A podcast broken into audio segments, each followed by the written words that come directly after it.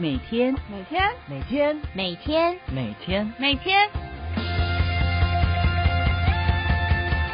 每天都是新的开始。是新来的，坚持一步一脚印，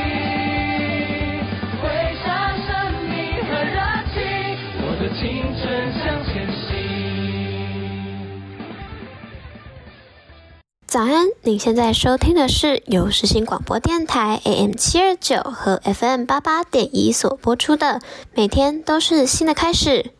大家好，我是奶乔，即将成为大学新鲜人的大家，你们好呀！最近应该都在思考决定自己的未来吧？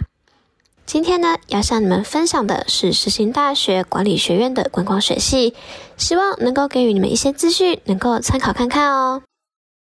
观光学系在大学一年级的阶段就分为三组，分别是参旅组、旅游组与规划组。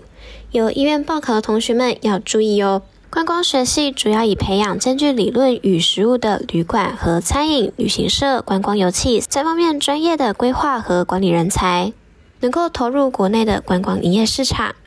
在过程中，鼓励同学多思考、多涉猎、多观察，以融会贯通。并训练书写及口语表达。毕业的同学的出入包含旅馆、餐厅、俱乐部、旅行社、旅游杂志、航空公司、规划顾问公司等民间企业，或是参加公职考试进入观光行政机构。接下来介绍三组的理论方面，像是参旅组，主要的内容环绕在参旅的经营管理方面，从了解餐饮业起源到现况市场、未来展望和挑战，能够了解各部门的协调与重要性等等。旅游组则是以旅行产业价值出发，深入分析旅行业与供应商的运作与旅客类型和旅游行为，进而了解旅行业的功能、组织架构、营运模式等方面。规划组则是从环境、景观、噪音、运输通道、公园和开放空间以及环境规划等方面的重要性、当前议题和规划手法三方面加以探讨，并讨论台湾所面临的环境开发问题以及成功的环境规划案例。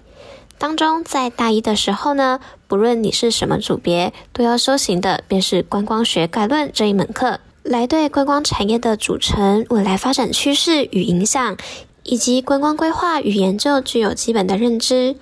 再来，为了接下来的实务操作或者是未来就职，学校有安排外文的学习以及实习方面。其中在实习方面呢，除了国内实习之外，也有到国外实习的机会，像是在香港、日本、美国等地都有公司提供实习机会。